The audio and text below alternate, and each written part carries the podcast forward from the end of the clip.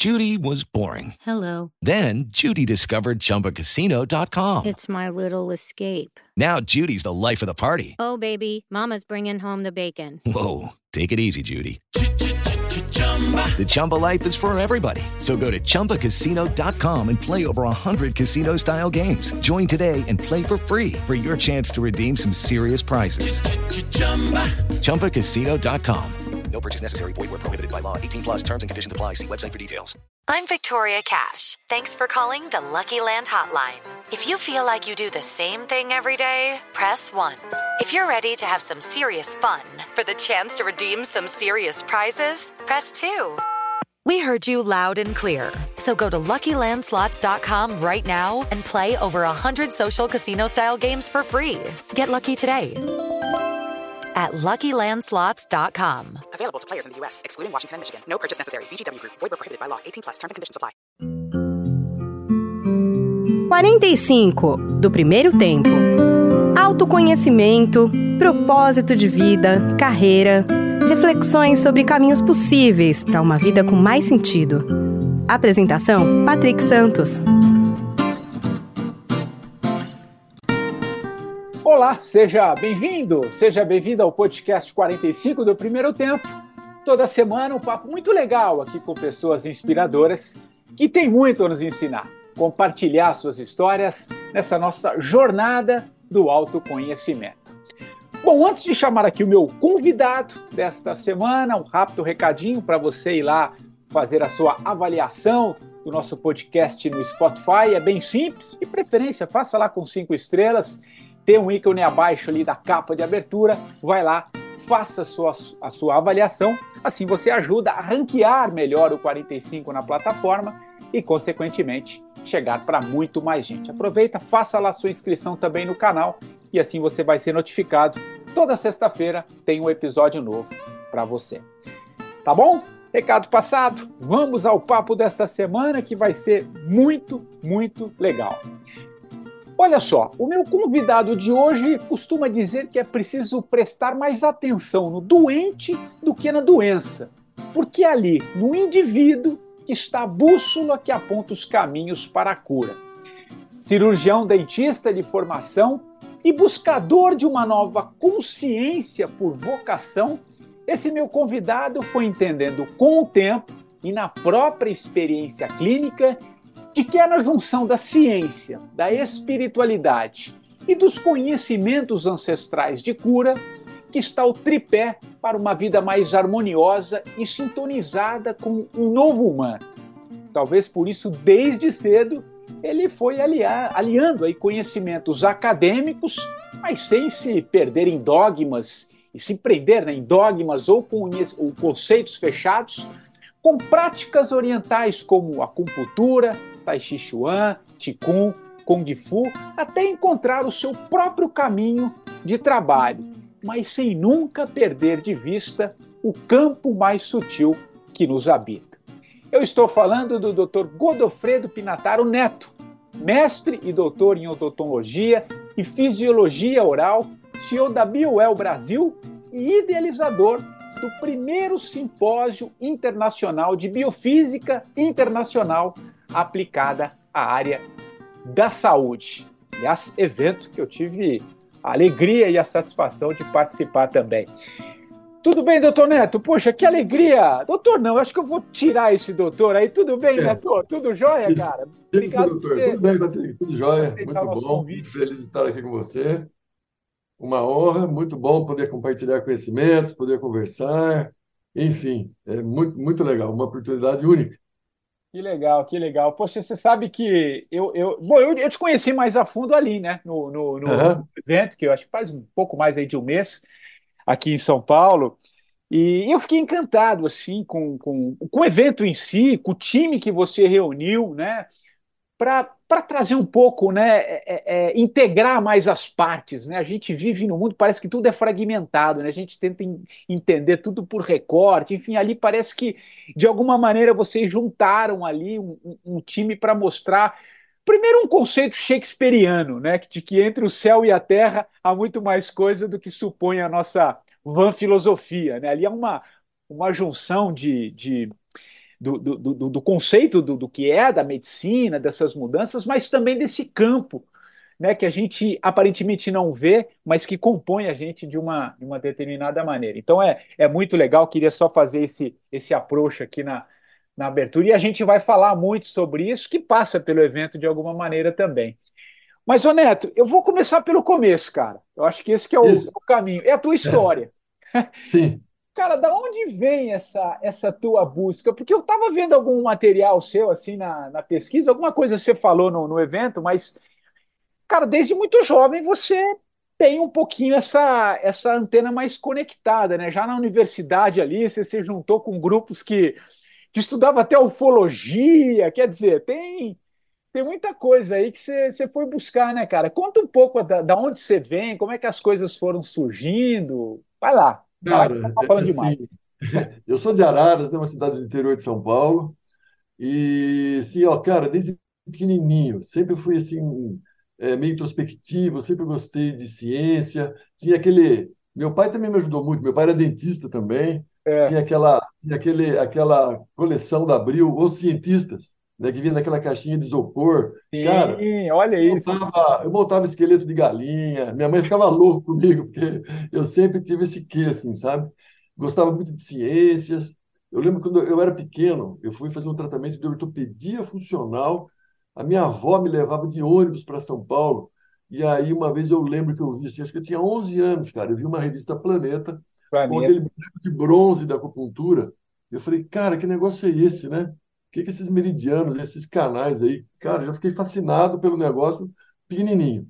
Depois tinha as questões das artes marciais, Kung Fu, David Carradine, né? o Kwai Shan Então, cara, aquele negócio me fascinava porque eu sabia que tinha alguma coisa a mais sabe? Levantar aquele caldeirão naquele peso, andar no papel de arroz sem fazer marca.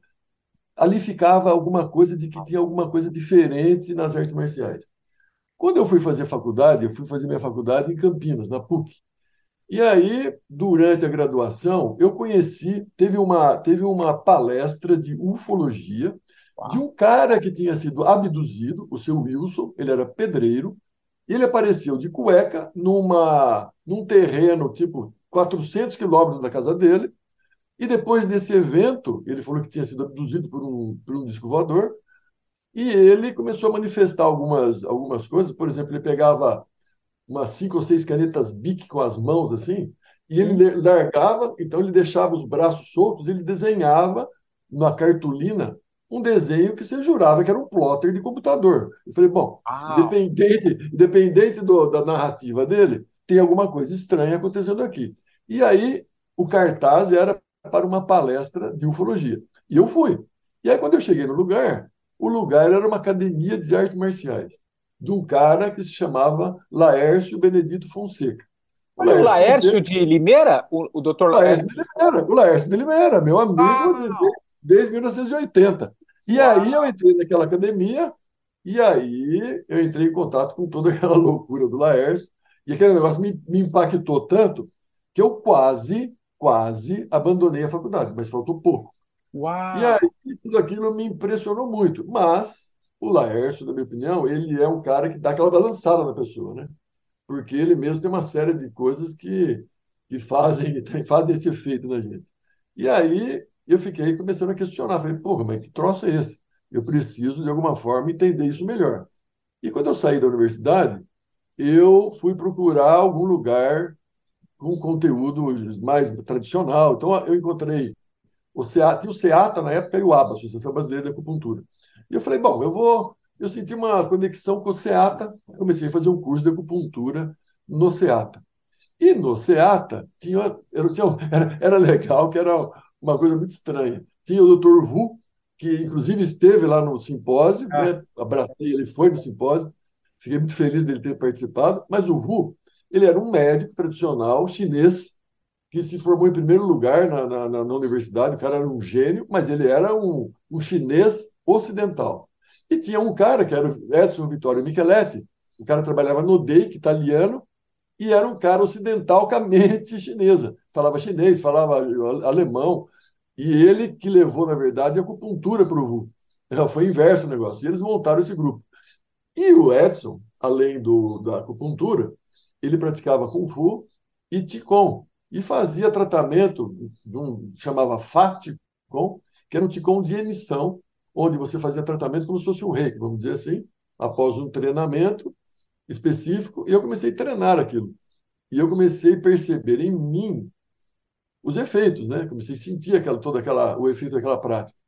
E eu, e eu creio que essa foi a grande, o grande início dessa consciência, porque a nossa ciência ela avança a passos largos. Hoje você observa o mundo nanométrico, um monte de nos últimos 10 anos, os, os, os, equipamentos de medição evoluíram muito, mas a ciência ela mede de fora para dentro, né? Ela mede as coisas. Agora eu pergunto para você, um cara que está meditando, né, e tem contato com um estado alterado de consciência, como que ele partilha? É uma ciência, eu estou observando o fato, com a minha mente a, alterada. Como que eu faço para registrar? Como que eu faço para transferir esse conhecimento? Então, essa eu acho que é a base da conexão entre o Oriente e o Ocidente, entre o mundo da sensibilidade, o mundo da medição, e que, na verdade, foi a, a raiz, o objetivo maior desse encontro, como se fosse um propósito meu, exatamente esse: mostrar que a observação também faz parte de um mundo científico, tido como filosófico, porque ninguém consegue medir, mas importante igual. Tanto é que hoje, cinco mil anos depois, nós usamos métodos como acupuntura, medicina ayurvédica, usando pontos que você medir com equipamentos eletrônicos, você vai ver que os pontos estão corretos, como essas pessoas descobriram todo esse conhecimento cinco mil anos atrás. Então, isso é uma coisa fascinante, né, que me empolga a tentar encontrar os dois lados da moeda, o lado da ciência analítica e o lado da ciência observacional. Que legal, que legal. E aí você foi. Muito legal. Você, você foi juntando isso, né? E, é, exatamente. Quando você, e Neto, quando você olha a sua, sua vida em perspectiva, assim, né? Enfim, é, como é que você acha que já? É, é, isso é uma pergunta interessante, assim. Você acha que já tinha algo meio pré-definido do que você seria? Como é que você vê isso? Você acha que cada um tem uma já uma, uma, uma predisposição e, e, por exemplo, você né, por que, que me ocorreu essa pergunta? Porque num determinado momento que você falou assim, eu conheci o Laércio, poxa, ali foi disruptivo, vi um monte de coisa, mas uhum. depois eu dei uma. Eu, vou, eu fui para um outro lado aqui que eu acho que eu precisava mais. Você poderia ter ido, você falou, quase eu não, não fiz e, e, e voltou, né? Como é que você olha esses caminhos de escolha, cara? Como é, é uma que... vez, uma vez eu, eu, eu, essa é uma questão do destino, né? É. É, será que o trem ele consegue escapar dos trilhos, né? Essa é a pergunta.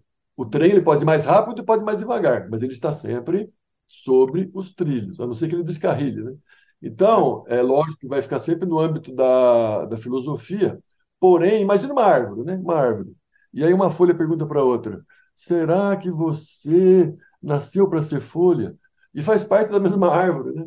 E nós não temos essa consciência do todo, então aquela visão reducionista faz com que nós não entendamos isso. Isso tem muito a ver com física quântica também, apesar da palavra quântica estar muito mal empregada hoje em Banalizada, dia. Banalizada, né? É. Deturpação. Mas o estado de superposição nada mais é do que vários estados de energia, vários estados de consciência na mesma. Então, essa superposição, vamos, vamos levar para o lado filosófico da história, talvez nós tenhamos essa amplitude de consciência aumentada e talvez isso nos guie para os caminhos. Mas, enfim, sempre vai ficar numa questão filosófica, mas é o que eu sinto internamente é que nós podemos sim estar sim, trilhando o trilho que foi nos direcionado. Porém, né, porém, será que nós não poderíamos mudar isso? Né? Então, fica essa questão também. Né? Que é outra coisa que eu gostaria de conversar com você depois, que é sobre o mindset, nossa mente. Né? Então, quando nós conseguimos mudar nosso mindset, nós mudamos tudo. Se você pegar dois gêmeos, por exemplo, e colocar um gêmeo é. lá para viver do outro lado do mundo, com um estilo de vida diferente, mesmo sendo univitelínicos, né, tendo o mesmo código genético, a epigenética, o meio ambiente vai mudar, vai modelar um pouco, uh, vai causar alguma diferenciação. Então, é, fica naquela questão, né? Até que ponto também isso é importante, saber essa resposta. Enfim, Mas e... que é fascinante, é. Não, sem dúvida. E, e, mas assim, é interessante, né? Porque a gente vai, vai seguindo, né? Vai, vai. O, o, acho que eu gostei Cara, desse termo que você usou do trilho, coisa, né? Uma coisa que tem a ver com essa pergunta sua é a questão da sincronicidade. Sincronicidade. Então, por exemplo, é, aqui em Araras montaram outro curso de acupuntura. E aí eu falei assim, bom, cara, tá aqui em Araras, né? Eu vou, eu vou fazer esse curso. Eu, tava, eu, eu ministrava aula na universidade, aqui de odontologia, na área de oclusão. Eu falei, puta, eu tenho que fazer esse curso. Aí fui fazer o curso, já tinha feito especialização, mestrado, doutorado, e aí resolvi fazer acupuntura de novo. Aí tem o TCC. E eu falei para o professor, né, para o Juan, ô Juan, eu quero fazer o TCC. Mas, pô, Neto, você já fez mestrado, doutorado, não precisa. Né, eu quero fazer, sou aluno, quero fazer. Mas vou fazer o quê? Ah, vamos, eu quero estudar alguma Porque, assim, na acupuntura, na medicina chinesa, nós temos que determinar o padrão energético do paciente, o padrão de desarmonia para poder recuperar e reequilibrar o paciente. Então, nós usamos o quê? Pulso, língua, fisionomia, que nos dá essa, essas informações do, dos desequilíbrios energéticos. Mas você precisa ter um feeling, né? Você precisa ter um ter, ter desenvolvido uma sensibilidade que não é tão simples para os alunos novos. Aí eu falei, será que não tem nenhum equipamento que eu possa mensurar isso de uma forma mais objetiva, quantitativa, fazer um trabalho, né? porque a acupuntura ainda é questionada, se é pseudociência, se não é. E aí eu encontrei a bioeletrografia, que é um equipamento, na verdade, eu, eu encontrei um equipamento russo que faz a, a bioeletrografia digital, e eu falei, putz, eu vou tentar, vou, vou trazer. Aí o Juan falou, nossa, mas isso aí não é aquele negócio de foto Kirlian, isso aí não é um negócio esotérico. Eu falei, não, não tem nada a ver, vamos, vamos, vamos entender. Vamos fazer um levantamento bibliográfico, vamos fazer uma revisão da literatura.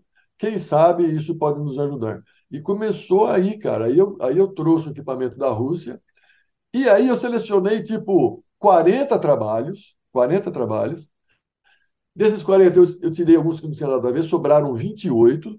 Desses 28, eu selecionei um, coloquei em cima da pilha, um que era uma revisão de literatura. Levei para minha casa num sábado e comecei a ler. Eu tava, estava lendo o trabalho quando tocou o telefone da minha casa. Tocou o telefone. Era um amigo meu de Araras que havia se mudado para Brasília. Ele foi para Formosa, estava em Brasília e ligou para mim e falou assim: Neto, Neto, Sabe aquele negócio de foto que você gosta, aqueles equipamentos? E o que, que tem? Então, estou com um cara aqui que se chama Krishna Madapa. Ele é um indiano que estuda óleo essencial e ele usa um equipamento desse para medir o resultado do óleo na pessoa antes e depois. Fala com ele aqui. Aí peguei, oi, tudo bem, tudo bom? Aí falei que eu gostava, que eu estava procurando o equipamento. Ele falou assim: olha, semana que vem vai ter um congresso de homeopatia vegetal em Maringá vai o professor da Rússia lá dar uma palestra. Por que você não liga para ele? Ele se chama Dmitry Orlov. Eu peguei o paper que eu estava lendo, era do Dmitry Orlov. Nossa! o cara ligou para mim, pra... uma semana depois, esse cara estava na minha casa. Então, explica para mim se isso tem sentido. Então, cientificamente, foi uma coincidência. Mas, meu, como que você explica uma coincidência dessas? Então, existem coisas que nós não temos como explicar. E, mas nós temos que nos render, nos entregar para essa percepção, porque quando eu fiz o curso de acupuntura, em 86, era pseudociência, exercício legal, não sei do que, placebo.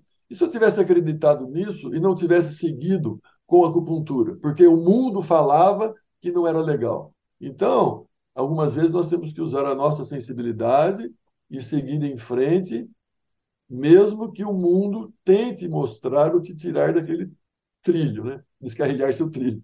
Eu acho que é mais ou menos por aí. É um maravilhoso isso que você falou, né? De, de, de, acreditar um pouco, né? Porque a gente, às vezes. Porque eu imagino a tua reação ali, né? É, né? Você estava lendo, um paper. Aí alguém lá do outro lado, naquele exato momento, liga e você tá com o nome da pessoa. Então, né? e o cara, uma semana depois, estava na minha casa. Estava na tua casa. E, e, e, e, que ano que foi? Você lembra, mais ou menos? Isso, Isso foi, não, foi, foi 2011. 2011. 2011. Quer dizer, lá se vão 12 anos. E, e, é, 2012, 2012, 2012. É, 11 anos, 12 anos.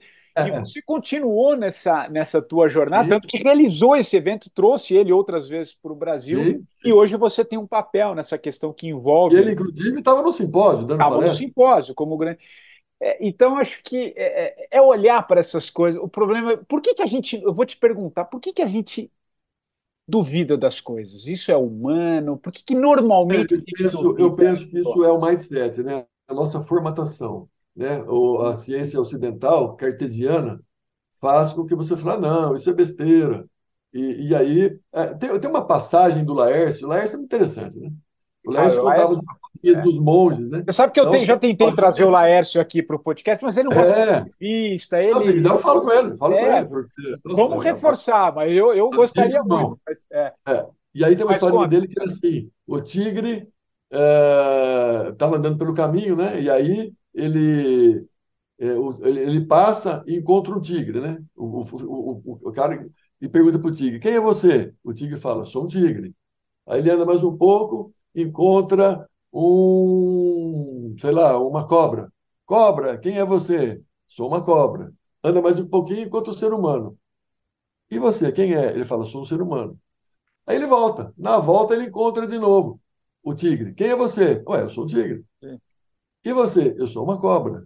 Aí ele pergunta para o ser humano, e você? Ele fala, Ih, já não sei mais quem eu sou. Quer dizer, é raciocina, né? O raciocínio faz com que nós, às vezes, nos tornemos mais mecanicistas, né? E aí acabamos não deixando fluir o fluxo, o fluxo natural.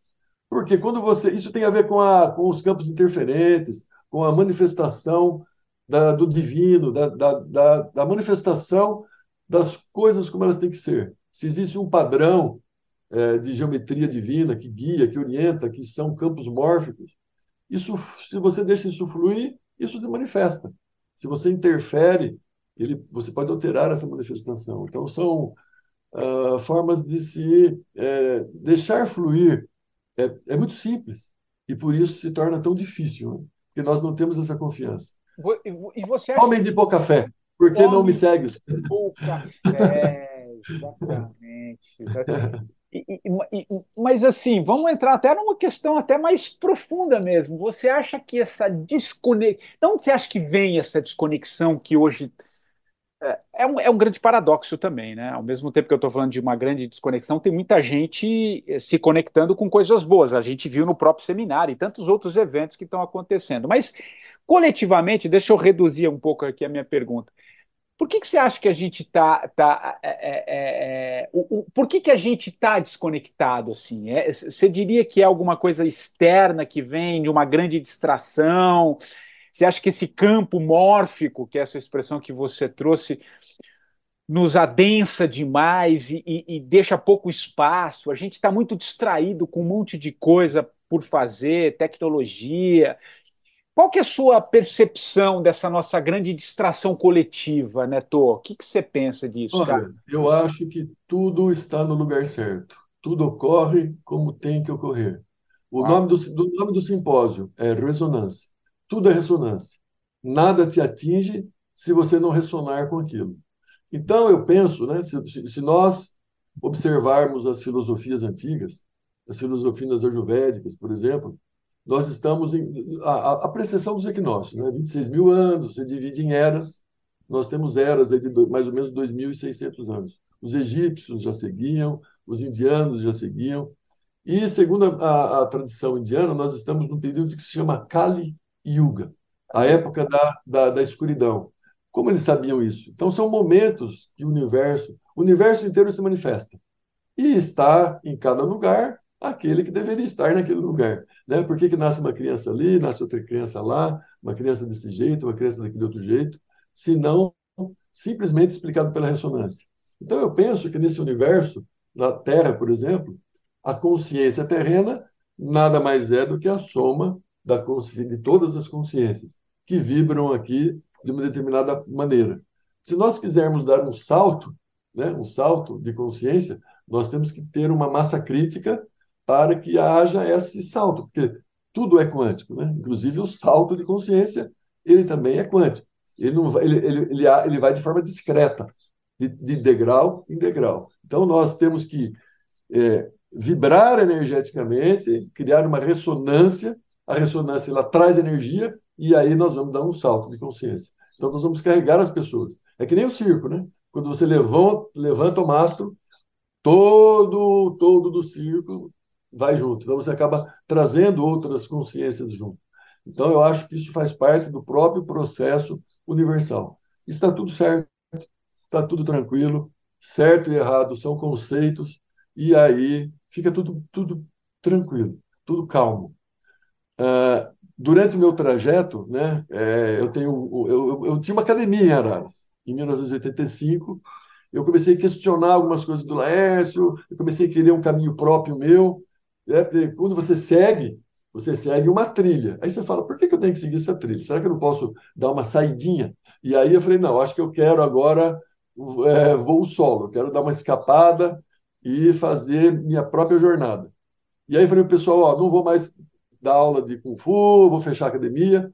E o pessoal, mas como? E aí o pessoal acabou, os meus alunos montaram uma outra academia, eles acabaram indo embora para São Tomé das Letras, cara. Montaram uma Uau. comunidade lá em São Tomé das Letras.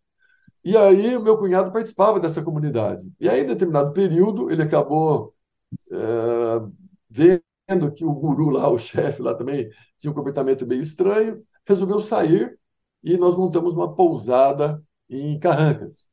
E nessa pousada tinha um quê de espiritualidade, nós levávamos as pessoas para meditar, para fazer as práticas, e as pessoas deixavam presentes para nós.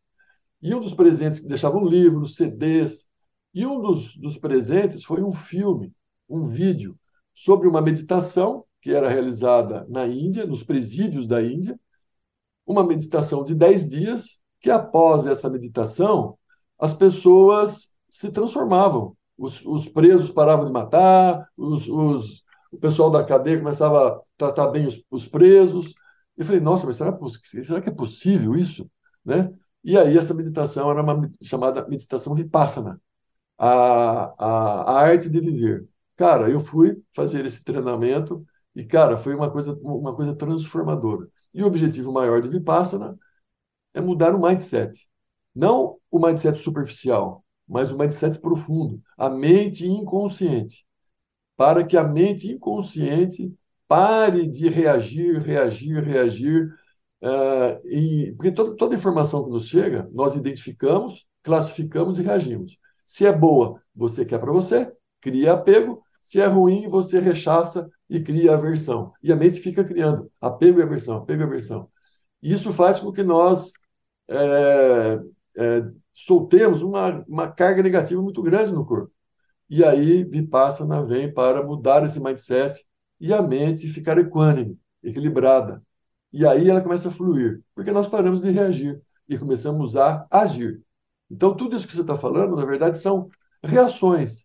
Reações de apego ou de aversão às informações que nos chegam. Então, a mesma informação pode te causar uma reação de, de apego e para outra pessoa uma reação de aversão. São reações diferentes da mente inconsciente que está programada através da cultura, do, da, da, da, da herança atávica dos nossos antepassados, cria aquela formatação e essa mente começa a reagir, reagir, reagir. O que, que o Buda sacou? Porra, tem um troço aí condicionando a minha mente, eu vou me libertar desse troço. E aí ele mergulhou dentro de si próprio e encontrou a raiz do problema que era a mente consciente, e criou um método de treinamento para que as pessoas se libertem desse processamento automático. Eu acho que é isso, basicamente isso. Maravilhoso, maravilhoso a tua explicação. E a partir disso que você falou, você, você é possível mudar o, o, o Neto sem sem um mergulho muito profundo, cara. Você trouxe, você trouxe no teu caso o Vinyasa, né? Que, que foi ali disruptivo para você acessar tudo isso. São duas perguntas em uma só. Uhum. Primeiro, é, é, a gente não muda se não mudar essa mente inconsciente, né? Isso é uma pergunta. É uma, uma afirmação, mas eu quero que você complemente. Segunda, você acha que. Formas de mudar. A, formas de mudar. Método, formas de mudar. Mas a gente precisa ir muito profundo para conseguir mudar, ou é, ou é possível mudar de uma forma. Ou você precisa passar por um grande trauma, ou você então, precisa então, muito. Você está, querendo, você está querendo entender o processo. Você está querendo racionalizar o processo. Uau, mesmo que você entenda o processo, mesmo que você entenda o processo, não vai resolver. Maravilhoso isso que você falou. Maravilhoso que você está me dando uma resposta a partir de uma própria dúvida que eu tenho, porque é o que eu vi. Claro, claro. Se eu te der um livro sobre natação e você aprender tudo sobre natação e eu te jogar no oceano, você vai morrer afogado. Você precisa de metodologias práticas. práticas. Então, o que, que o Buda sacou? Você precisa experimentar na moldura do corpo. Então, a técnica de Vipassana primeiro acalma sua mente, depois aumenta o foco da sua mente. Isso é anapana, aumenta o foco. Com a mente calma e focada, você vai fazer uma varredura das sensações do seu corpo, parte por parte, parte por parte, e vai ter, e vai ter acesso a essas uh, sensações, ampliadas agora pelo foco e pela, e pela calma da mente. A sua mente vai estar mais aprofundada. Frente a essas sensações, você vai perceber bem profundamente que tudo tem a mesma característica de vir e ir, surgir e desaparecer, surgir e desaparecer. Então vem uma dor, aquela dor você observa, daqui a pouco ela passa. Vem o prazer, você observa, daqui a pouco ele passa. Os dois têm a mesma característica de vir e ir. Quando a mente profunda percebe isso, ela cria resiliência, ela cria equanimidade, porque você sabe que tudo sem exceção. Vem e vai, vem e vai. É o fluxo, é o fluxo do mundo quântico, do, do, do vácuo quântico surgindo, desaparecendo, surgindo, desaparecendo. E aí a mente para de reagir e começa a observar. E o interessante é que a neurociência está mostrando que as estruturas cerebrais começam a se alterar. E, aquela, e aquele cérebro reativo, que quando tem uma, uma sensação já reage, e começa a se modificar e as estruturas mostram que as, a, a estrutura cerebral também começa a modificar porque você passa a não reagir automaticamente e passa a ter essa, esse fluxo de informação. É, é muito interessante. É muito mais você tem que viver. Senão fica que nem a história do papagaio que nós falamos, né? Antes da nossa gravação aqui. Vira uma coisa teórica. E Vipassana é, é feito da mesma forma há 2.500 anos, com esse objetivo, para que as pessoas experimentem essa realidade. E aí fica simples. Você, qual é o sabor da maçã, Patrick? Morda, e você vai saber. Eu posso escrever um livro sobre o sabor da maçã. Não adianta. Tem que morder a maçã, tem que morder a maçã. E é tão simples, né? Você pega aquele velhinho de 100 anos, ele não sabe nem que tem coração, mas ele está carpinando a terra lá e tem 100 anos de idade. Às vezes o cara é médico, cardiologista e vive tudo errado, morre do coração. Entendeu? Então, uma coisa é você saber, outra coisa é você viver. Essa é a questão. Não, acho que é, acho que é perfeito, assim, acho que tem, faz, faz muito sentido, né? Porque a gente reage, né? A gente é, é isso, simples, passa, é a gente está reagindo. Torna simples o caminho. Nós complicamos é. porque nós reduzimos, nós medimos, nós classificamos. E é tão simples, né? É tão simples você viver, só que daí complica, porque é muito difícil. Então, é, eu, eu tive agora em Portugal, ficamos 15 dias em Portugal, e nós fizemos um workshop, workshop de saúde. O Deepak Chopra teve no Brasil, né, há um tempo atrás, dando uma palestra Pilares da Saúde. Então foi todo mundo ver, ouvir o Deepak Chopra. E o Deepak Chopra falou assim: olha, você quer ter saúde, você precisa fazer sete coisas dormir, comer bem, beber água, fazer exercício, meditar, tomar sol. Espera um pouco. Espera um pouco. Quer dizer que para mim viver, basta eu tomar sol, dormir, comer, coisa que ninguém faz. Parece uma brincadeira. Ninguém dorme cedo, ninguém toma sol, ninguém se alimenta com alimentação boa. Cara, e a pessoa quer ter saúde. Ela vai no médico, paga para o médico e fala: Quero ter saúde tá tudo bem, eu vou te dar a saúde num vidrinho, assim, numa injeçãozinha, só que você não toma sol, você não dorme, você não controla seu estresse, você não se alimenta bem, você não faz exercício, como é que você vai querer ter saúde? Entendeu? Perdemos o contato com a natureza por conta da tecnologia, que nos trouxe muitos benefícios, muitas comodidades, é excelente, mas, mas, onde está a chave? Não mindset? Por que, que eu não durmo? Por que, que eu não como? Ou quando eu como, eu fico prestando atenção no celular e nem mastigo direito. Então, onde está toda a essência? Na mindset. Volta para o mesmo ponto, volta para o mesmo ponto e volta para o mesmo ponto. É estar tá presente na, na, na no, no, nos atos, né? no, no que está fazendo, né? não, não reagir, porque a gente fica reagindo, é muito estímulo, né? É, e, e, olha, eu, eu gosto muito, eu até às vezes me torno até um pouco repetitivo nesse, nesse aspecto, né? Eu gosto um pouco desses paradoxos, né? É, ao mesmo tempo em que a gente está tendo cada vez mais estímulos que nos tiram né, desse momento presente que você bem falou, ao mesmo, ao mesmo tempo tem tanta gente mostrando, ou tantas coisas aconteceram para te dar técnicas e, e, formas de você estar mais presente em você, né? É, é, acho que esse, esse lance do, do, do paradoxo é incrível. Esse né? ponto é um ponto muito importante. Porque você falou muitos estímulos, muitos estímulos, muitos estímulos. É óbvio, porque a, a, nossa tecnologia nos trouxe isso, né? Muita informação. Antigamente, você ia numa biblioteca, os livros lá de papel, existiam dois exemplares, você tinha todo o tempo do mundo, chegava na, na biblioteca, só tinha um exemplar, ou às vezes não tinha nenhum, tinha um, você pegava aquele exemplar, tinha uma cartinha, uma cartelinha onde você marcava o prazo de entrega, você levava para casa, você ficava 40 dias com o livro. E você tinha todo o tempo para ler, mas tinha pouca informação. Hoje você tem, hoje eu falo assim, eu quero ler 100 livros. Você entra na Amazon, abaixo 100 Kindles, você não tem tempo para ler. Você tem os 100 livros à sua disposição e não tem tempo para ler. Porém, o paradoxo disso é o, o que acontece. Ah, então eu quero ter paz. Então eu vou para um centro de meditação ou eu vou para um, um, um local isolado, uma ilha deserta, para poder ter paz. Ou eu não vou ligar a televisão, porque televisão tem muita informação ruim. Eu não vou ligar a televisão, mas espera um pouquinho. Então eu dependo do local.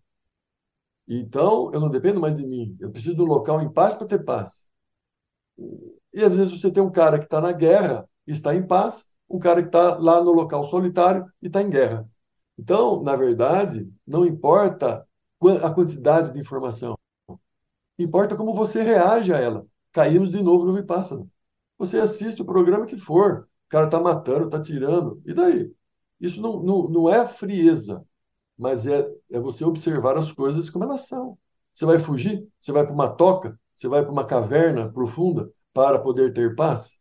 Não tem muito sentido, entendeu? Paz você tem que ter em qualquer lugar, desde que você não ressone com aquilo que está à sua volta. Equanimidade de novo. Volta, porque o Buda, quando o pai dele tentou isolar ele, ele descobriu que tinha muito mais coisa, aquela história que todo mundo conhece. Ele saiu pesquisando, falou assim para o pai dele, ó, dá o reino para o meu primo aí, que ele gosta dessas coisas de político, deixa ele lá com os políticos, eu, eu tô fora. E aí saiu aprendendo um monte de coisa e ele descobriu, aprendia rápido. E ele foi aprendendo tudo. E até que ele encontrou o mestre dos mestres que dominava uma técnica que se chamava o Dhyana da oitava absorção. Era o que tinha de mais ferrado, mais profundo na Índia. E ele rapidamente dominou aquela técnica e a mente dele entrou em calma. Só que naquela calma, naquela placidez da mente, veio um pensamento negativo. Ele falou: Mas pera um pouquinho, de onde veio isso? De onde veio esse pensamento negativo? Se minha mente estava plácida, eu não tenho mais nada que aprender. E aí ele falou assim: não, tem alguma coisa errada aí. Eu preciso entender de onde veio essa negatividade. E aí ele sentou falou: não saio daqui enquanto eu não entender, e mergulhou dentro da mente. E aí ele descobriu que vinha da reação da mente profunda. Ele falou: eu preciso mudar isso. E foi aí que ele desenvolveu essa técnica para libertar as pessoas desse sofrimento. Porque uma coisa é dor, né? Você espeta o braço, vai ter dor. O sofrimento é opcional, desde que minha mente reaja. Não adianta eu falar, não vou ter dor, não vou ter dor, não vou ter dor, meu mundo é perfeito, meu mundo é perfeito. Pensamento positivo, pensamento positivo. Aí você sai na rua, tropeça e já sai xingando, porque a mente vai reagir, né? Então é, é, é, é vipassana, a arte de ver as coisas como elas são, não como eu gostaria que fosse. Então é fantástico, é fantástico. Espetacular. E teve uma palestra no Congresso no simpósio, que fiz questão, porque talvez seja a ferramenta mais profunda que na minha existência eu encontrei. E é, e é realizado em cursos de 10 dias, com estadia e alimentação gratuito. Tudo é gratuito. é fantástico, é fantástico. E, e, e, não, maravilhoso isso. E, e quando você fala da, da, da, mente profunda, né? Porque é isso, né? A gente vem, é a história humana, né? Que a gente foi, foi. E, a, a, você acha que tem níveis, ô, Neto? Tem, tem níveis de, de, de, de, de, tem pessoas que lidam melhor, tem outras que têm mais bagagem. Claro, claro, claro que sim. Kármico. Como é que você é, é, quantifica é, isso, né? Eu, não, eu, não, eu, eu, não, me, não, não me preocupo muito com classificações, né? Que são conceitos de novo, né? São conceitos, conceitos, conceitos. Mas é óbvio que existem. Você vê que a mente é, do jornalista aqui está amarrado a conceito. É, é nível, né? Está tentando níveis, mudar, né? né? É, é, não, mas são níveis, né? Na transmissão da informação, né? Isso é importante, né? Ah. A gente precisa se apegar às informações, mas elas são importantes porque senão a gente não consegue nos comunicarmos, né? Tem que ter uma, tem que ter um idioma, tem que ter lá uma estrutura, tem que ter uma classificação para que as pessoas, mesmo no curso, né, do Vipassana, é um curso. Então existe uma estrutura, existe uma metodologia. Então eu acho que sim, que as pessoas possuem níveis diferentes. No entanto, não é um nível melhor, um nível pior. São níveis diferentes. Né? São níveis diferentes. Então, são coisas que existem no mundo. Tem a maçã, tem a pera, tem a melancia, cada um com sua importância, mas sim, existem níveis diferentes, formas diferentes, mentes diferentes. Não, muito legal. E, e assim, você estava falando um pouco desse processo, né, que você foi foi tendo. A gente parou ali, acho que nos anos 80, anos 90, não, acho que nos anos 90, não sei exatamente. É, que você, não, que você falou ali de Carrancas, que você montou uma. É, uma... Nós pulamos do, de, de, de 80 para 2010 que você montou essa pousada lá em, em, em Carrancas. Aliás, uma cidade lindíssima, cidade das cachoeiras. Estive lá faz Isso. uns três meses, adoro Carrancas. É, é, e, e, a partir dali você é como se abrisse um outro, uma outra forma de você integrar outras coisas. Como é que, como é que foi esse processo? É. A, até os dias de hoje mesmo, que a gente estava conversando antes de gravar aqui, é, da gente cada vez mais integrar, né? Porque tem horas que a gente percebe que a gente está saindo da gente, né? A gente percebe sim, que você está ficando distante. Como é que você você dá esses, esses saltos dessas essas ampli, olha, amplitudes de consciência assim para voltar para si, cara? Comigo foi assim, né? Eu sou dentista clínico, ainda, ainda exerço, é, trabalho com odontologia. É, amanhã, por exemplo, amanhã cedo eu vou atender um paciente mas, mas quando eu trouxe a bioletografia, que, é, que na, na verdade é uma empresa uh, russa, uh, que tem uma, uma, um equipamento chamado BioWell, ou BioWell, quando eu trouxe essa tecnologia para o Brasil, acabei virando distribuidor dessa tecnologia aqui no Brasil, eu fui convidado a... Porque, na verdade, o BioWell o que ele faz? Ele mede, através da, de alta tensão, teoricamente seria a foto Kirlian, que nada tem a ver com a aura, é uma coisa muito interessante isso. É, todo objeto que você coloca sobre uma alta tensão, ele conduz os elétrons, esses elétrons passam por esse equipamento, ao sair desse, passam pela, pelo objeto, então você coloca lá, por exemplo, uma caneta, uma moeda, uma maçã, a mão, numa, num eletrodo de alta tensão, os elétrons passam pelo objeto, cada um tem uma condutibilidade diferente, quando os elétrons saem desse, desses objetos, eles eh, energizam ou ionizam o ar que está ao redor desses objetos. Os elétrons, por exemplo, do oxigênio, eles vão para uma camada de valência mais externa, porque, pela energia que eles ganharam. Quando eles retornam, eles emitem um fóton. Então, o brilho, aquela luz, a fotoquília, nada mais é do que um fóton emitido pelo ar que está ao redor do objeto. No entanto, a pergunta é, por onde que os elétrons saem? Se você está na sala, estou no quarto aqui, eu vou sair, eu vou sair por onde? Pela porta. Se bem que o elétron ele pode tunelar, né? ele pode atravessar barreiras, mas eu vou sair pela porta, que é o local de menor resistência. A maior parte dos elétrons passa por onde tem menor resistência elétrica. E os pontos de acupuntura, se você medir um ponto de acupuntura na sua mão, por exemplo, um ohmímetro, que é um medidor de resistência elétrica, você vai ver que os pontos de acupuntura possuem menor resistência elétrica. Então, a tendência dos elétrons é sair por esses pontos. Então, se você tem um excesso saindo por aqui, uma, uma, uma, uma deficiência saindo por ali, você tem um ponto onde não sai, você tem um bloqueio. E assim o equipamento consegue observar o estado físico, psicoemocional energético, porque nosso estado psicoemocional altera a, a, a condutividade elétrica da pele e você vai ter, por tabela, uma, uma análise do que está acontecendo com aquela pessoa.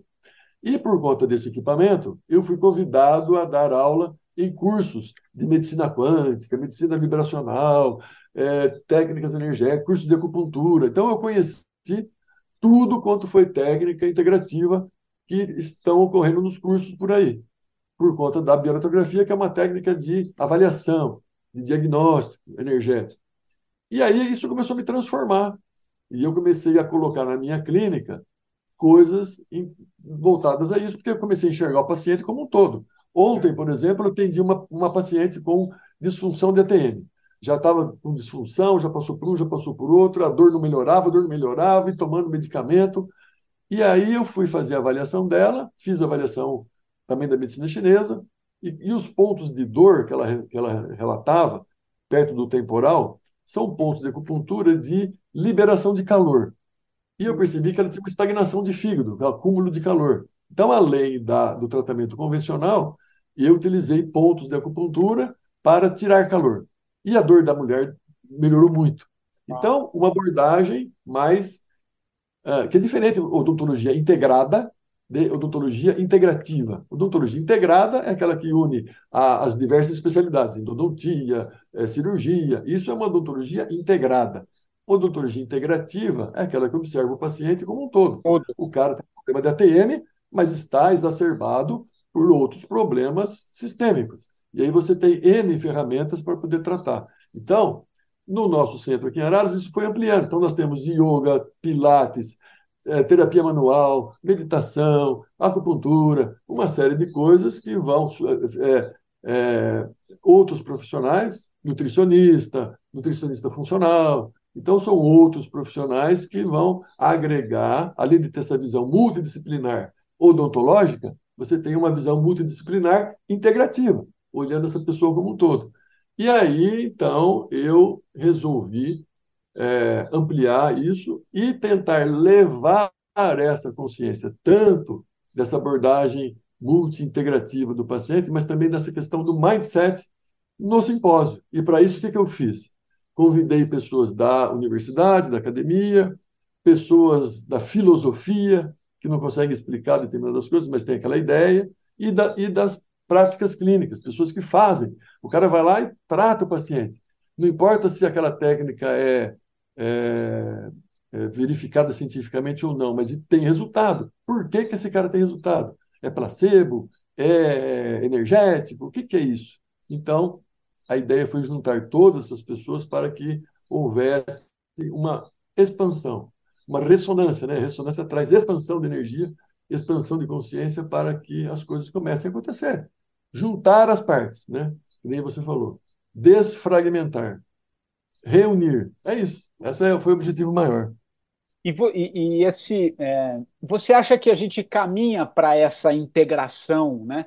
É, é, é, em que nível que a gente está de, de, de, busca, que eu quero dizer? Porque assim, eu, eu acompanhei o simpósio e, e o que está gostoso nesse papo contigo é que fica claro né, que, que se você não mudar aqui é o mais sete, se você não mudar a forma, você não vai mudar. E, e gente, em nenhum momento a gente está tentando achar uma solução a partir de um pequeno fragmento ali da, do, de uma dor específica de, de um braço, de uma perna, ou qualquer parte do corpo tem algo que está por trás, não é só aquela, aquela parte que, que dói, né? Acho que você acabou de trazer um, um exemplo disso.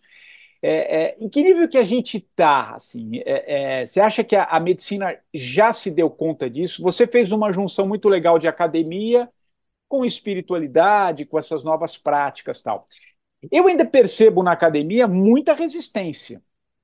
Sim. Mas, assim, ao mesmo tempo, já tem muita gente deixando a academia. Olha os paradoxos aqui, mas eles voltando. Uhum, eu conheço muita gente que está deixando a academia, aquela forma. Não, academia, não, não ignorando ou falando mal, mas assim, que talvez não está suprindo mais um chamado que que está além do físico concreto, como a gente experiencial, números, ó, palpável, é assim assado, e está percebendo que existe é, um campo mais sutil também, que nos diz muita coisa. Por isso que a academia, como ela é fechada, não está dando mais conta. Né? O Nassim, por exemplo, né, que é um grande é, teórico, é, enfim, fala muito de, da física quântica também, né, de um outro lado da, montou projetos e está trazendo isso e continua com o estudo, só que entra num campo mais sutil. Eu fiz uma maçaroca aqui, mas o que, que eu queria te, te ouvir? Você acha que a gente está caminhando para onde nesse aspecto? Você vê mais coisas positivas do que negativas? Você acha que a gente está, de fato, se abrindo para esse, esse mundo que, que diz muito sobre nós, mas que está além do físico, o Neto? O que, que você acha?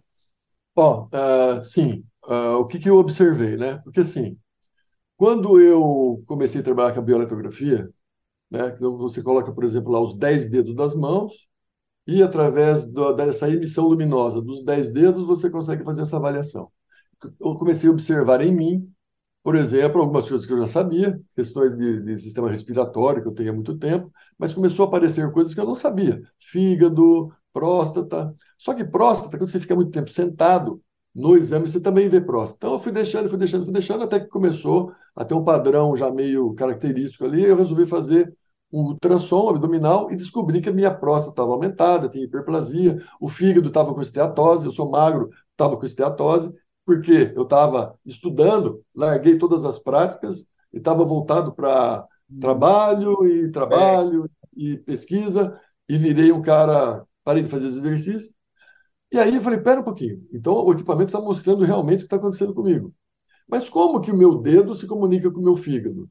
Como que esse dedo se comunica com a próstata? Como que aqui... Então, ah, são os canais da acupuntura. Tá, tudo bem que são os canais da acupuntura, mas como isso acontece? Eu quero entender. E aí eu comecei a tentar entender os efeitos não localizados. Por que, que eu espeto aqui funciona ali? E a coisa vai muito além do sistema nervoso, porque você tem lá sistema circulatório, linfático e nervoso.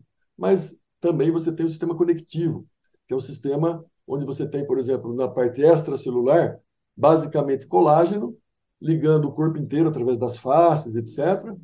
E você tem intracelularmente microtúbulos, e esses microtúbulos se conectam com a parte extracelular através de, de, de proteínas chamadas integrinas.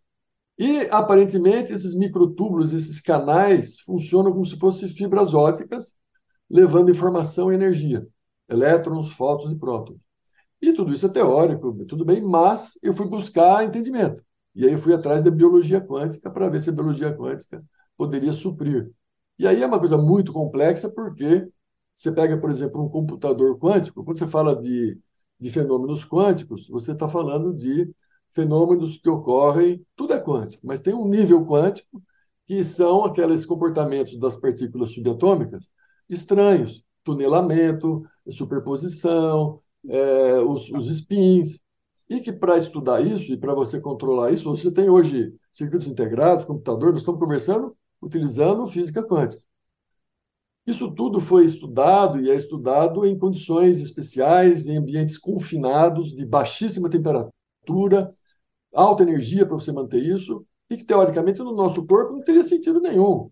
Né? Esses fenômenos quânticos, se ocorressem, ocorreriam de uma forma significativa. Porém, se você vai estudar, por exemplo, fotossíntese, magnetorrecepção, é, processos enzimáticos, etc., você vê que a única explicação seria um estado quântico. Então, hoje, a biologia quântica, que também foi muito assim é, colocada em... Havia um bullying da ciência convencional com a própria biologia quântica. E eles estão mostrando que, aparentemente, mesmo que por, curtíssimos espaços de tempo, phantom segundos, esses estados quânticos no nosso corpo podem determinar reações químicas de grande duração e, ter uma, e podem ter uma importância muito grande. Então, e hoje já estão estudando formas de terapia utilizando esses princípios. Então, eu penso que a medicina, no passado, ciência e religião eram unidas até que os dogmas religiosos fez com que a, a, a física, a ciência cartesiana se separasse da religião. E hoje está se aproximando, porque, os, os, os como eu falei para você, os equipamentos de medição evoluíram muito. E hoje você observa o mundo nanométrico. E, hum. aparentemente, esse mundo nanométrico se aproxima de novo da filosofia e da religião. Então, aquelas ciências do passado, né, a ayurvédica, a chinesa, todas aquelas técnicas, começam a fazer sentido. Então, eu penso que vai haver, vai haver essa integração. Tanto é que já existem equipamentos de laser, laser pulsado, é, existe um equipamento espanhol, por exemplo, né? você usa um óculos com LED, com frequências, as frequências, por exemplo, da homeopatia, da, dos florais, de Dogier, e você tem resultados clínicos. Então, ah, isso é pseudociência. Tá tudo bem, mas como é que você me explica o resultado clínico? É isso. Você bota negócio, cara, é isso. Hoje você tem grupos, por exemplo, que você coloca ah, estímulo luminoso no BP6, né, na, na, no pé, e trata problemas de nefropatias crônicas. Então, como que ocorre esse efeito à distância? Então, alguém tem que explicar. E eu acho que a tendência é haver essa união, porque já houve uma, uma publicação do Albert Einstein fazendo um trabalho com biorressonância, equipamentos de biorressonância, mostrando resultados superiores ao da ressonância magnética e da tomografia computadorizada. Então, centros de pesquisa, centros famosos no Brasil, o Bioel, por exemplo, nós temos cinco teses de doutorado já defendidas no Brasil. A Unicamp tem dois equipamentos. Então, os equipamentos começam a mostrar resultado e nós temos que entender por quê. Isso vai fazer com que as coisas se unam. O, o entender o porquê, porque aí a ciência que né, precisa entender o, o, o porquê, mas ela, ela, precisa se abrir nesse, nesse aspecto, né? Porque quando se fala assim, é muito comum, né? Eu falo, ah, a, a, e eu, como jornalista, e, e, trabalhei durante muito tempo em redação, grande parte da, da, da, da minha turma é, é, jornalista, que é muito questionador, e a gente tem, né? É, virou quase que um jargão jornalístico usar esse termo que você acabou de dizer, que é, isso é pseudociência. Foi até sim. lançado um livro recentemente aí. Sim, sim. Uma... Existe até um grupo né, tentando mostrar que a acupuntura é pseudociência. Isso, é. Teve é. aquela. Uma, uma prefiro não, não, citar nomes. Não, tá bom. E, e, o pessoal da, da, da, integrativa fica tudo ouriçado, se sente revoltado. Não, cara, tá tudo certo. É, Nós tá... temos que viver nos dois mundos. Eu, eu, eu fiquei 12 anos no Unicamp, fiz mestrado, doutorado, e sofri muito porque eu estava tentando mostrar uma linha diferente de, de oclusão que a odontologia não aceita, mas que você encontra nos povos silvícolas. Então, Grécia, mas, humano, mas, tá lá, Neto, tá mas é isso que você falou. A, questão é o seguinte: é, dá resultado. Você, Sim, você tem o resultado, é. né? Ainda mais é pseudo. Mas... Tentaram abafar a acupuntura. Hã? Tentaram abafar a acupuntura. O que aconteceu? Tá aí, é uma especialidade. Ah, acupuntura é pseudociência. Tá, só que é especialidade médica, especialidade odontológica, e funciona. Então não adianta, porque existe também o outro lado da história, que é a pressão da Big Pharma.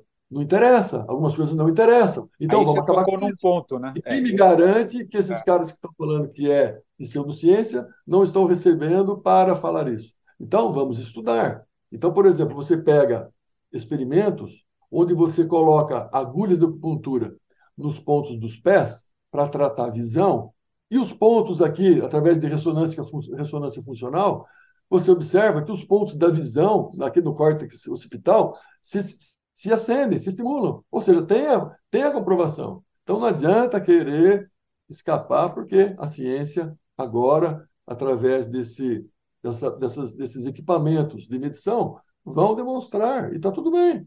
Não tem problema nenhum questionar. Só que nós temos que entender, por exemplo, como que você vai fazer uma medição num cara que está fazendo acupuntura. Vamos falar da acupuntura. Eu pego um mestre que sabe colocar uma agulha de um jeito que o outro não sabe. É uma arte. É uma arte, como se estivesse tocando um violino. Então, vamos pegar araras. Ah, violino é uma pseudociência. Você não encontra ninguém que toca violino aqui, um. Então, a acupuntura é a mesma coisa. Não adianta você pegar pessoas para fazer acupuntura e medir, que pode ser que não tenha resultado, porque aquele cara não sabe enfiar agulha direito. Então, vamos pegar 10 mestres da acupuntura e vamos ver o resultado desses 10 mestres da acupuntura. Exato. Aí eu posso falar. Agora, eu pego o cara que nunca enfiou agulha, espeta o rato e falo, não, não funciona. Eu, ué, então, como foi colocada essa agulha? Que estímulo foi feito? Como foi colocado? Que agulha foi usada? Que profundidade? Então, tudo isso tem que ser normatizado para eu falar que não funciona. Senão fica fácil, né? E é interessante quando a gente olha, né, essa ancestralidade, né, como isso era usado lá atrás, né, até os povos originários como cuidavam da saúde, né, alimentação, né. Eu lembro que até no seminário você falou um pouco é, você trouxe algum exemplo dos povos indígenas que, que na própria mastigação é, é, eles mastigam algo um pouco mais duro, que isso, isso traz um, um, um desenvolvimento bucal que é muito mais harmônico né, do que os nossos. Pega todos os índios da, da, aldeia, todos com, os de, com a dentição toda bonita, nunca é. usaram aparelho. Você pega na cidade 10 crianças que não usaram aparelho, 10 têm problema de oclusão. Então não tem como a gente não aprender com o passado, né? É isso que eu estou querendo dizer. Sim, sim, perfeito, perfeito. Eu acho Porque nós tá... deixamos os hábitos para conforto. Então eu não preciso mais mastigar. Eu já como uma comida mastigada. é já vai tudo prontinho, né? Você vai, vai no mercado também está tudo prontinho, né? Você não precisa As nem. As crianças não querem mastigar mais. Então, é. vai atrofiar a boca. Agora, não tem como lutar contra isso, né? Porque o alimento não vai mais ter a, textura antiga. Então, como trabalhar com essa falta de estímulo? Como trabalhar com excesso? Como? Então, como? então, então então, com a, com a questão da. Por exemplo, a, a, a, biologia quântica pode ser uma resposta. Por quê? Quando você tem lá o DNA, as, as fitas de DNA, aparentemente você tem tunelamento entre os, os hidrogênios ali. Se, você, se nós compreendermos que o meio ambiente pode modular, e isso já está sendo mostrado, o ambiente pode modular essas mutações é, genéticas. E se você dominar isso através da biologia quântica, você pode, por exemplo, ajustar, fazer pequenos ajustes na nossa biologia para que nós voltemos a ter equilíbrio. Ah, mas isso aí é artificial. Não, porque se veio da mente humana, é natural. Tudo que é da mente humana é natural, não é artificial. Então, até o CRISPR lá, que é a mudança genética lá, veio da nossa mente. Ué. Ué. Então, o uso é que é o problema. A faca é uma ferramenta humana. Eu posso usar para passar pão na manteiga, eu posso usar para te matar. Então, a faca não é boa, não é má. É uma ferramenta. O uso dela que é a questão. Então, tudo é bem-vindo. Inclusive nas, próprias, nas próprias tecnologias, nas redes sociais. Se você souber, no YouTube, por é. exemplo, você pode pegar entrevistas como essa que a gente está trazendo sim. uma luz e pode pegar um monte de porcaria, o uso que você faz. Acho que você foi. Isso, se não tivesse foi... o Zoom, como que nós estaríamos conversando? Eu teria que ir para São é, Paulo. Da tecnologia. É. Ah, então, tá ótimo. Então, é sabendo usar. Isso tudo veio com a pandemia também, né? Você falou sobre a pandemia. Tudo isso veio através da pandemia. É, é, acelerou muitos processos. Mesmo o simpósio, nós temos uma parte presencial, online, uma é. parte online. Agora eu vou passar tudo para online. E todas as pessoas do mundo inteiro vão poder partilhar, vão poder assistir, vão poder ver. Então, olha que maravilha. Então, eu posso falar para a pessoa assim: assista menos TV usando a TV. Assista, é, fique menos ligado, porque os roteadores é. produzem um campo, energia, um campo que pode ser prejudicial para a gente.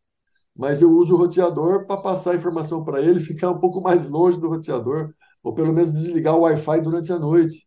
E faz diferença. Você vai produzir menos melatonina, porque o Wi-Fi e a luz azul faz com que você produza menos melatonina. Então, isso interfere no ciclo, no, no ciclo ah. circadiano, no ciclo circadiano. Esse então, do Wi-Fi à noite, é, desliga, isso, isso eu não sabia. É, desligar sim. isso ajuda na hora de. Porque muita gente. Eu, eu não, já passei, mas a, a, minha esposa ainda dorme com, com o celular próximo, né? Ainda que desligue ali. Não, higiene do sono. Nunca carregar o celular próximo da, da cama. Se puder desligar o celular ou deixar longe do quarto. Então, o mesmo, de, mesmo desligado, ele está emitindo, né? Simples fato de você não conseguir deixar o celular fora do quarto mostra que você quer ficar com ele perto, porque vai que alguém ligue, vai que o seu filho ligue. A sua mente está conectada naquilo. Você não consegue relaxar 100%. Administração do estresse. Por que, que eu não deixo o celular fora do quarto? Então, esse é o mindset. Esse é o mindset que eu falo. Então, você pode utilizar verificar o seu próprio estilo de vida e verificar onde são as dores, né? Quais são minhas dores? Ah, não consigo ficar longe do celular, não consigo ficar longe disso. Então, é punk. É punk. O negócio é punk. Maravilhoso, Neto. Poxa, a gente está chegando ao fim aqui da nossa, da nossa conversa aqui. Quanta coisa, quanto ensinamento. E muito, muito legal, muito legal. Estou curioso para saber, imagino quantos livros você podia, poderia indicar aqui na nossa parte final, né? Mas eu vou ser bem sacana contigo, pedir para você indicar um livro e por que desse livro. que acho que pode Olha, servir para quem está. O livro que vem em mente é um livro do meu amigo Dmitry Orlov, que você assistiu a palestra dele lá. Assisti. Ele escreveu um livro, um livro fininho, chama Não Mude o Mundo, Mude o seu mundo interior. então, o título já fala por si próprio, né? Não Acho que você que traduziu ou não? Foi você que traduziu? É, esse livro tem na Amazon, tem é, eu vi. Nós temos também que eu fiz a tradução, porque quando eu vi esse livro, eu falei, não, eu preciso levar esse livro para as pessoas. Então, eu fiz a tradução do livro, publicamos ele aqui no Brasil, mas você encontra ele também na Amazon, é um livro de fácil acesso, é muito interessante porque ele fala exatamente sobre isso, mudança do mindset. E ele propõe uma mudança através das mudanças de hábito. Então, é uma forma diferente do Vipassana. Né? E é muito interessante também porque traz isso, essa mudança do mindset. Sem mudar o mindset, nada muda. Né? Você começa, você vai continuar ressonando com as coisas. Então, é tal história, né? Como que eu vou mudar se eu não mudar? mudança sem mudança não ocorre, não existe, né? É isso aí. É e a música, legal. Neto? O que, que você, você sugere? Cara, o que, que você gosta? É um negócio complexo, porque eu gosto, assim, eu sou. Eu, eu, já, já passei dos 60, né? Então eu gosto de coisa antiga. Eu gosto de Enya, eu gosto de Lorena McKennedy, eu gosto do Gladiador, é, o ah. tema do Gladiador. Hans Zimmer, porque, né? Hans Zimmer. Hans Zimmer, né? O Hans Zimmer essa... que fez a, a, trilha do, do Gladiador. É, o Hans, Zimmer, é, ele é top, né? Então eu gosto dessa música porque, é, cara, é assim, ó, você sabe, por exemplo, Ticon, né? Qigong, Tai Chi, meditação. Olha que legal. Meditação é um negócio super legal. Vai fazer. Cara, vai fazer. Senta lá, cara. É duro. É difícil. Então, eu penso no gladiador, porque, cara, você tem que ser muito macho para sentar e ficar uma hora sem se mexer lá, entendeu? Então, eu acho assim que é, é, é essa é, é, o ponto entre o, o ter e o ser, o saber e o fazer, né? O conhecer e o ser, que é difícil, é simples de entender, difícil de fazer. Então, eu acho que Neto, eu, vou te interromper aqui, porque acho que são poucas essas sincronicidades. Eu acho maravilhoso isso, cara. Você sabe que você falou do, do, do você, você, você, falou da música do Gladiador, eu trouxe o Hans Zimmer. Primeiro que eu gosto muito do Hans Zimmer, eu usei inclusive a trilha do meu documentário, ela é toda do Hans Zimmer, né? A gente usou na, na, na, na, produção. Mas o mais legal é que você falou, para mim é a grande música. É, você vai lá no Spotify, tem a coletânea de Hans Zimmer, mas é a, a, a do Gladiador, né? Que é No War All Free que é, é uma é, a letra é maravilhosa e ela, Cara, ele arrepia, né? Ele, arrepia. arrepia. É porque aquela arrepia. música, primeiro que o Gladiador para mim é um dos grandes filmes, se não um dos uhum. grandes filmes já produzidos na história do cinema. E eu deixo e eu deixo aqui de canto, tá rodando aqui e tá no Hans então, muito legal. Não, mas não, é, não. Essas coisas são incríveis. Não, outra coisa, outra coisa. Primeiro que essa é a minha música. Eu adoro. É, outra coisa, assim, por exemplo, eu, você foi lá no simpósio, nós nem conversamos, né? Mas assim, conversando com você hoje, parece que eu te conheço faz 50 anos, cara. É, é muito legal. É, é muito parece legal. que a gente está no. É, porque acho que é, tem um tipo de é, frequência aqui que a gente é, se então, é isso né? que, então, essas coisas é que movimentam. É, é, aquela história dos 100 macacos, né? Do, do, do, do, do a teoria dos 100 macacos. É, do é. Então, é isso. Quando nós. Quando, essa é a ideia maior. Cutucar as pessoas para que elas despertem, vibrem né, numa frequência diferente, manifestem essa vibração e aí a gente possa dar esse salto, salto quântico aí, e aí não precisa se preocupar com ah, mas quem vai ser o, o presidente, quem vai. Não importa. Essa mudança interna, você só precisa fazer o seu trabalho. Você não precisa se preocupar com mais ninguém. Faça a sua parte. Essa é a mensagem. E pronto. É o máximo que nós podemos fazer. E já é difícil, né? Precisa ser um gladiador para fazer a nossa parte. Mas basta isso. O resto acontece automaticamente.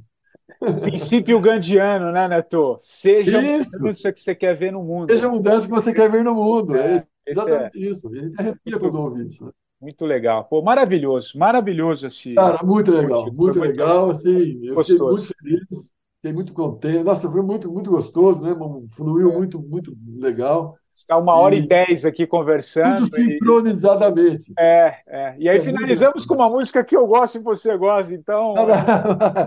é, muito legal. Depois eu vou até te mandar, viu, Neto, o documentário que Não, eu produzi. É, o, o chama Pausa. Eu, eu produzi ele, ele no auge da pandemia, foi no auge da pandemia. Uhum. E era um, eu, eu, eu, linkei um pouco a minha. E fica aqui o convite para quem chegou. Faz tempo que eu não falo do documentário aqui, então fica o convite também. No auge da pandemia, eu peguei um pouco a minha história, né? Que eu tinha.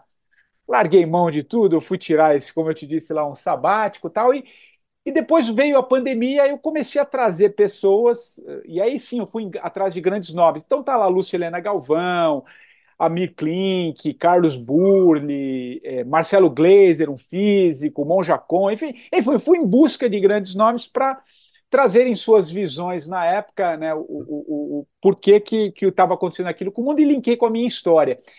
E a trilha sonora da, da, da produtora que, que montou o, o, o, documentário foi toda baseada em Hans Zimmer, né? que tem um que pouco essa imagem que você tem de fundo aí. Sabe, é... nós estamos produzindo, nós estamos produzindo um documentário. É. O nome provisório vai ser Religare. Religare. Religare é. O Amit Goswami vai participar também, o Krutkov vai participar. E a Uau. minha ideia é levar essa mensagem, né?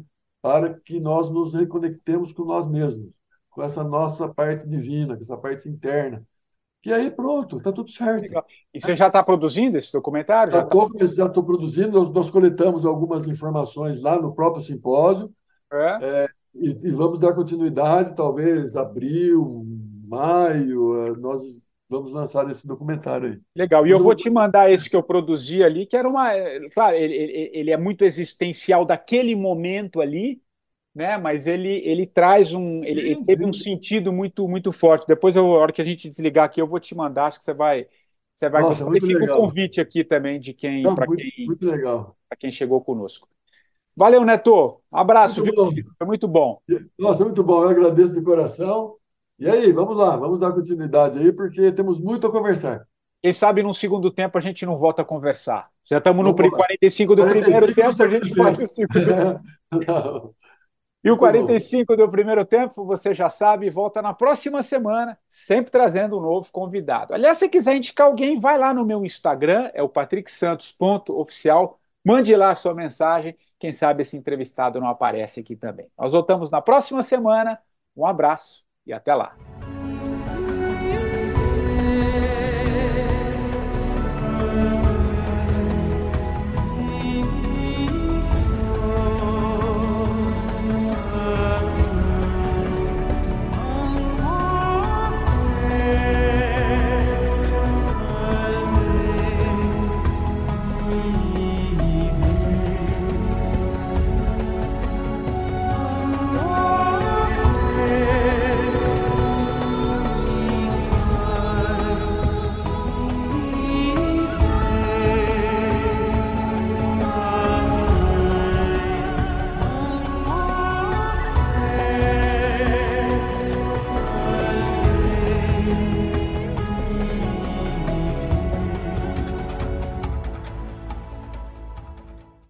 Ryan here, and I have a question for you. What do you do when you win? Like, are you a fist pumper? a woohooer, a hand clapper, a high fiver. I kind of like the high five, but if you want to hone in on those winning moves, check out Chumba Casino. At ChumbaCasino.com, choose from hundreds of social casino style games for your chance to redeem serious cash prizes. There are new game releases weekly, plus free daily bonuses. So don't wait. Start having the most fun ever at ChumbaCasino.com. No purchase necessary. VGW. Void were prohibited by law. See terms and conditions. 18 plus. I'm Victoria Cash. Thanks for calling the Lucky Land Hotline. If you feel like you do the same thing every day, day, press 1. If you're ready to have some serious fun for the chance to redeem some serious prizes, press 2. We heard you loud and clear. So go to LuckyLandSlots.com right now and play over 100 social casino-style games for free.